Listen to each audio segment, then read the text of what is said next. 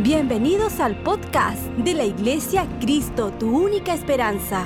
Disfrútalo, toma nota y compártelo en tus redes sociales para que muchos sean bendecidos por esta enseñanza. Abra su Biblia por favor conmigo en Efesios 1.1 y voy a leer la palabra del Señor.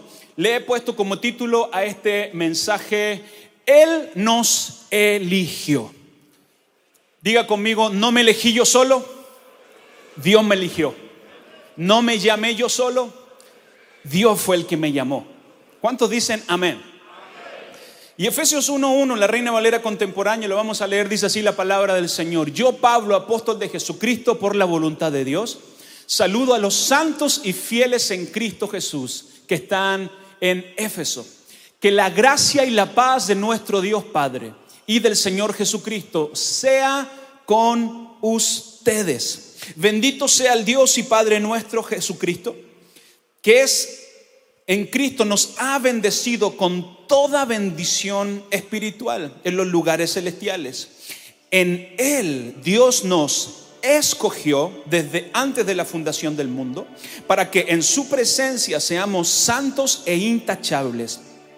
Por amor nos predestinó para que por medio de Jesucristo fuéramos adoptados como hijos suyos. ¿Cuánto le dan gracias a Dios que somos sus hijos? Según el beneplácito de su voluntad para alabanza de la gloria de su gracia, la cual nos hizo aceptos en el amado.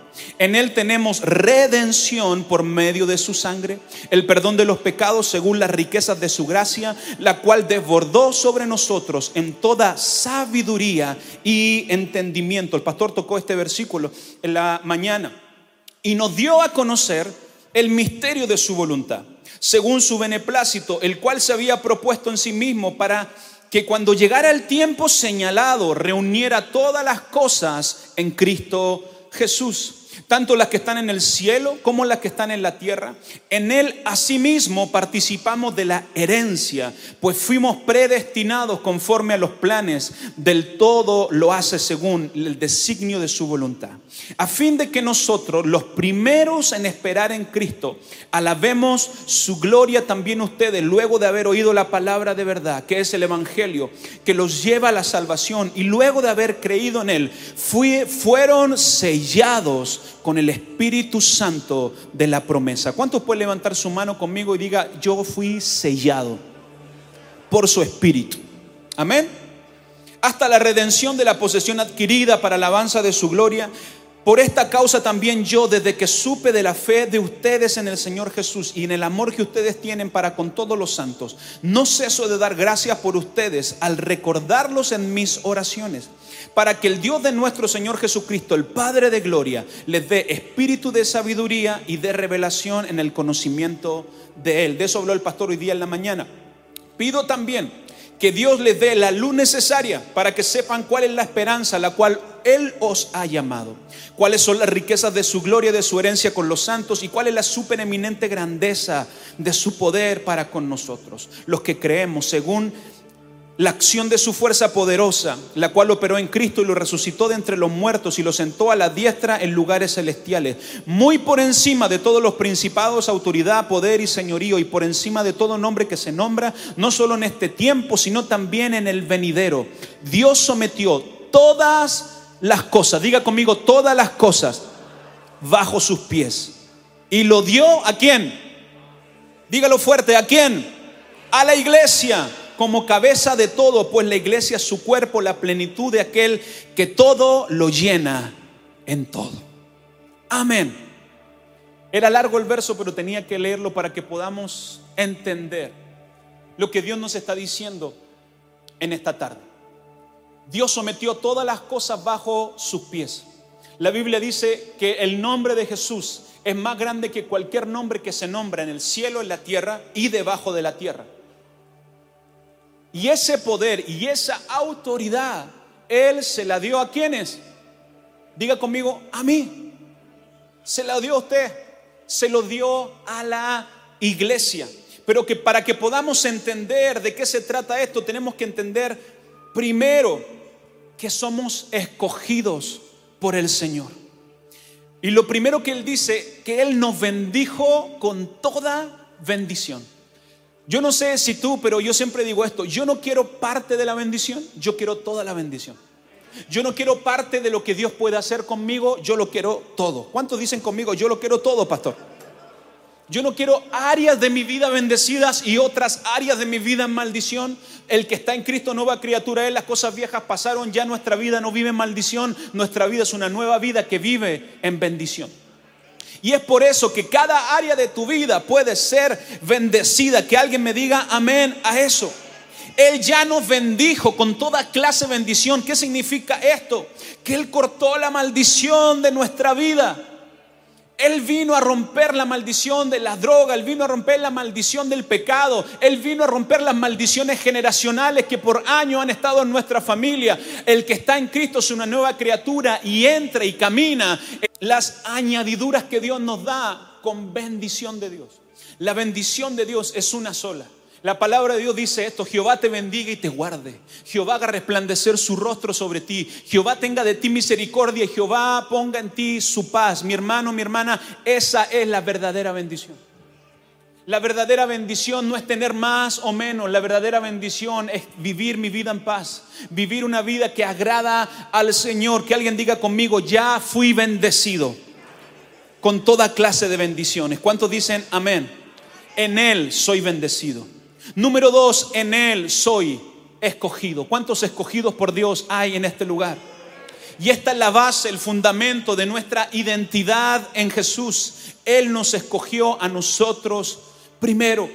Salmo 132, 13, la nueva traducción viviente, dice, pues el Señor ha escogido a Jerusalén, ha querido que sea su hogar este es mi lugar de descanso para siempre. Viviré aquí porque este es el hogar que yo he deseado.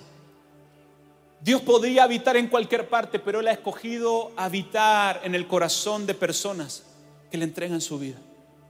Dios te escogió. Dios me escogió desde antes de la fundación de este mundo y esa es la base de mi identidad, para conocer mi identidad y descubrir mi propósito, tengo que reconocer y entender que Él me escogió primero. No lo escogimos nosotros a Él, mi hermano, Él nos escogió a nosotros. Él te escogió primero, pastor, a mí me escogió, a ti te escogió, con tus errores, con tus debilidades con tus faltas de identidad, con tu falta de propósito. A ti Dios te eligió, a mí Dios me escogió. Efesios 1.4, la TLA, dice, desde antes de crear el mundo, Dios nos eligió por medio de Cristo, para que fuéramos solo de Él y viviéramos sin pecado. En Él somos bendecidos, en Él somos escogidos. Y alguien tiene que escuchar esto esta tarde.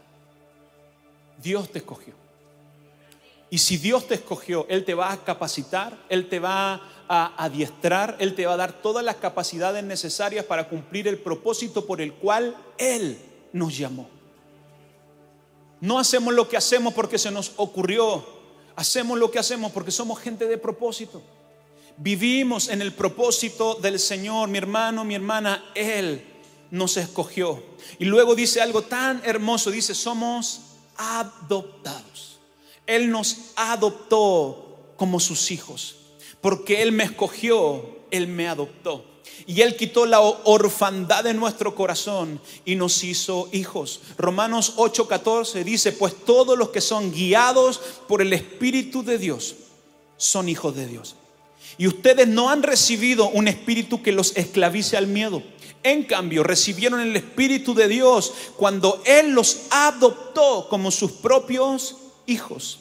Ahora lo llamamos Abba Padre, pues su Espíritu se une a nuestro Espíritu para confirmar que somos hijos de Dios. Siempre me he preguntado por qué Dios nos compara o por qué Dios hace su relación con nosotros con la adopción. Usted sabe, nosotros tenemos hogares de niños y entendemos un poquito, solamente un poquito, cómo es el proceso de la adopción.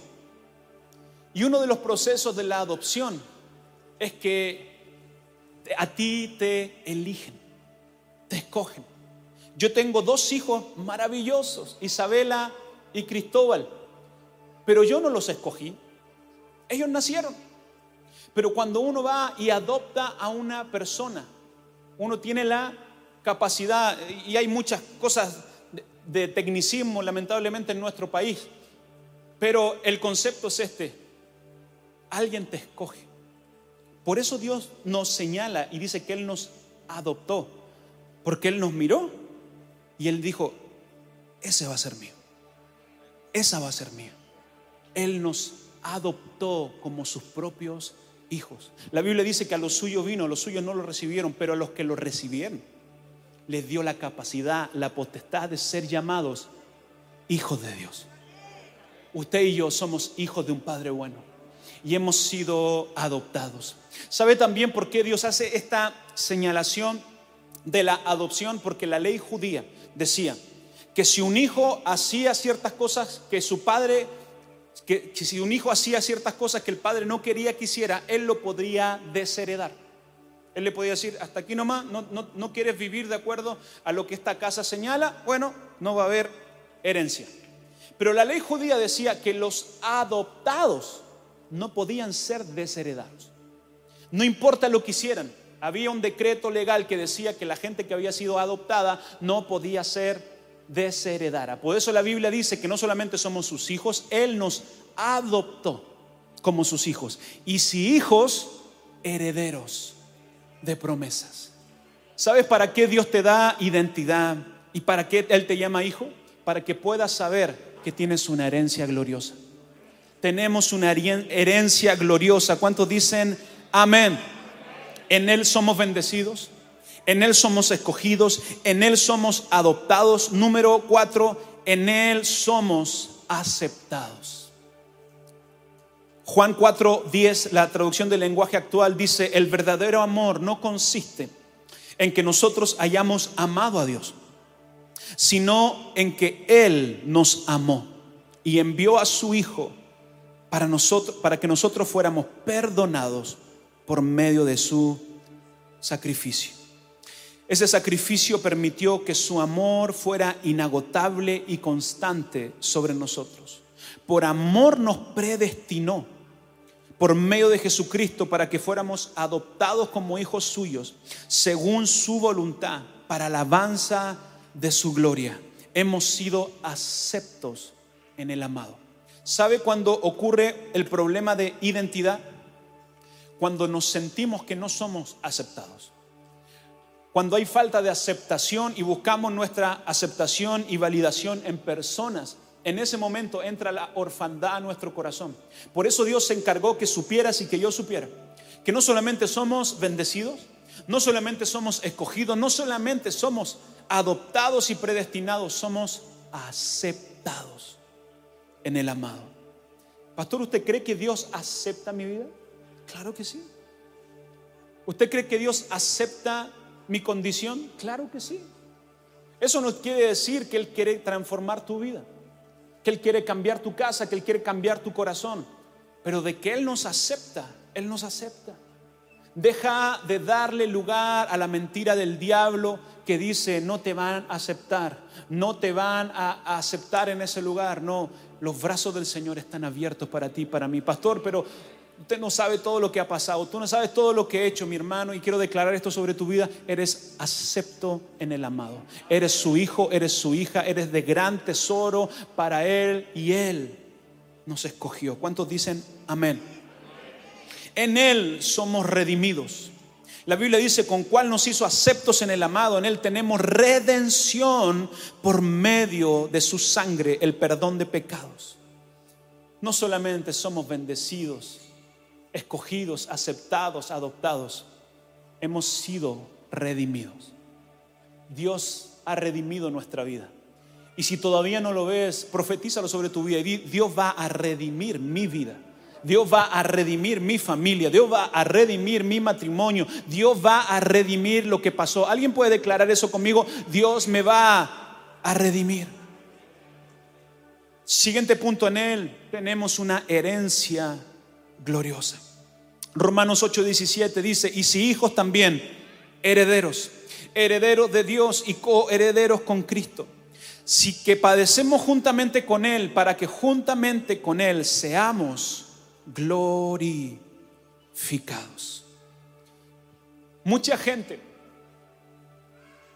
escúcheme bien, le da lugar al diablo y al pecado por ignorar las riquezas gloriosas que hay en ser un heredero de Jesús, en ser un heredero de Cristo Jesús. Si hijo también, heredero, coheredero con Cristo Jesús.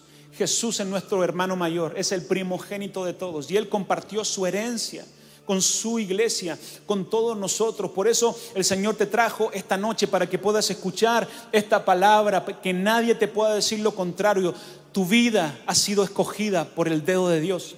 Tu vida ha sido escogida por el designio del Señor. Cuando yo estaba comenzando, me acuerdo que estábamos recién, me habían ordenado como pastor de jóvenes, todavía era soltero. Y estaban pasando algunas cosas en mi vida que yo dije, Señor, yo te amo, pero no quiero ser pastor. Yo te amo, yo, yo quiero servirte, yo quiero hacer tu voluntad, yo quiero eh, vivir una vida cristiana correctamente, pero yo no quiero ser ejemplo para nadie, no quiero que la gente eh, me señale si cometo un error. Gracias, pero no quiero ser pastor. Me acuerdo que antes, todos los 8 de diciembre, había ungimiento pastoral. Y como el 2, 3 de diciembre yo estaba en la casa, vivíamos en departamento en ese tiempo, yo estaba en la casa de mi papá y mi papá me llama por teléfono y me dice, Irra, ¿sí? te voy a ungir pastor. Y yo le dije, no. Y me dijo, no te estoy preguntando. Te voy a ungir pastor. Y sabe que yo pude escuchar por primera vez audiblemente la voz de Dios que Dios me decía, no te estoy preguntando, yo te escogí. No me importa si tienes miedo o no tienes miedo, no me importa si lo vas a hacer bien o lo vas a hacer mal, eso déjamelo a mí. Yo te escogí. Y si yo te escogí, perdóname, pero no te estoy preguntando. Y sé que hay muchos de ustedes que se están haciendo la misma pregunta. No quiero venir a la iglesia. No quiero ser un buen esposo. No quiero ser ejemplo para nadie. Pero Dios te dice esta noche, no te estoy preguntando. Yo te escogí. Desde antes de la fundación de este mundo yo te escogí. Yo te predestiné. Yo sabía qué camino ibas a tomar. Eres mío, dice el Señor. ¿Cuántos dicen amén? Y el verso termina diciendo, también ustedes, luego de haber oído las palabras de verdad, que es el Evangelio, que los lleva a la salvación, y luego de haber creído en él, fueron sellados con el Espíritu Santo de la promesa, que es la garantía de nuestra herencia. Tú y yo no solamente fuimos bendecidos, escogidos, amados, predestinados, adoptados, fuimos sellados. ¿Y cuál es ese sello? El Espíritu Santo de Dios en tu corazón. Yo siempre que viajo con mi familia, Ustedes saben que vivimos fuera del país mucho tiempo, entonces viajábamos mucho. Y siempre que llego a cualquier eh, oficina de migración, siempre me miran raro.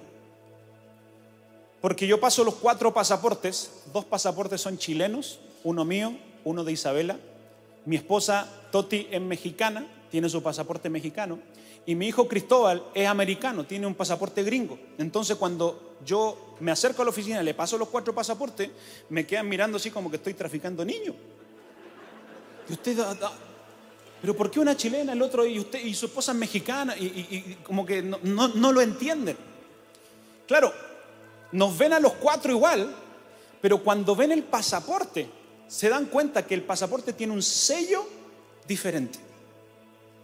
Mi hijo Cristóbal es de nacionalidad americana, nació en Estados Unidos, pero como nos vinimos para acá, yo le saqué la doble nacionalidad. Tiene pasaporte chileno y tiene pasaporte americano. Y es súper chistoso porque cuando salimos de eh, Chile, él sale como chileno, pero perdón, él sale como americano, pero cuando entramos a Chile, él entra como chileno. Y cuando me dijo eso, el, el, señor de migración, entendí este mensaje. Yo los veo a todos ustedes y parecen todos iguales. Pero si le pido su pasaporte, uno va a ser chileno, otro va a ser venezolano, otro va a ser colombiano, otro va a ser haitiano, quizá otro va a ser de otra nacionalidad. Lo que dice quién eres es el sello que hay en tu pasaporte. No tu color de piel, no donde naciste, sino el sello que está en tu pasaporte. Lo que me da la garantía de que soy hijo de Dios no es que yo diga que decir yo voy a la iglesia, por eso soy hijo de Dios. No es que me vista como cristiano, porque ya se dieron cuenta que aquí muy cristiano no nos vestimos. Lo que nos da la garantía de ser un hijo de Dios es el sello del Espíritu Santo. El Espíritu Santo en el corazón del creyente es el sello que somos hijos de Dios. Y mi mensaje es muy simple en esta noche. Y la dirección que tuve del Señor fue muy simple. Dile que yo los escogí. Dile que yo los elegí. Y declara que voy a soplar sobre ellos esta noche mi sello, el Espíritu Santo de la promesa. Suban por favor todo el equipo. Ya con esto estoy terminando. Cada vez que llego a un lugar y paso los pasaportes, siempre me topo con lo mismo me tengo que explicar, no, que vivimos allá, por eso él nació allá, y me casé con una mexicana, no estoy traficando niños.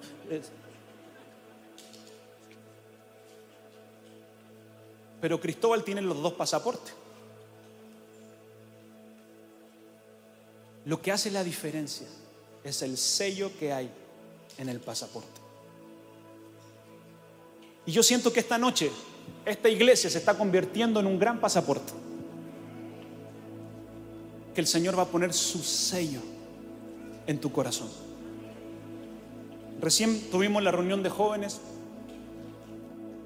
El Señor nos sorprendió, tuvimos más de 400 jóvenes físicamente y 400 conexiones, 800 jóvenes en una reunión de jóvenes.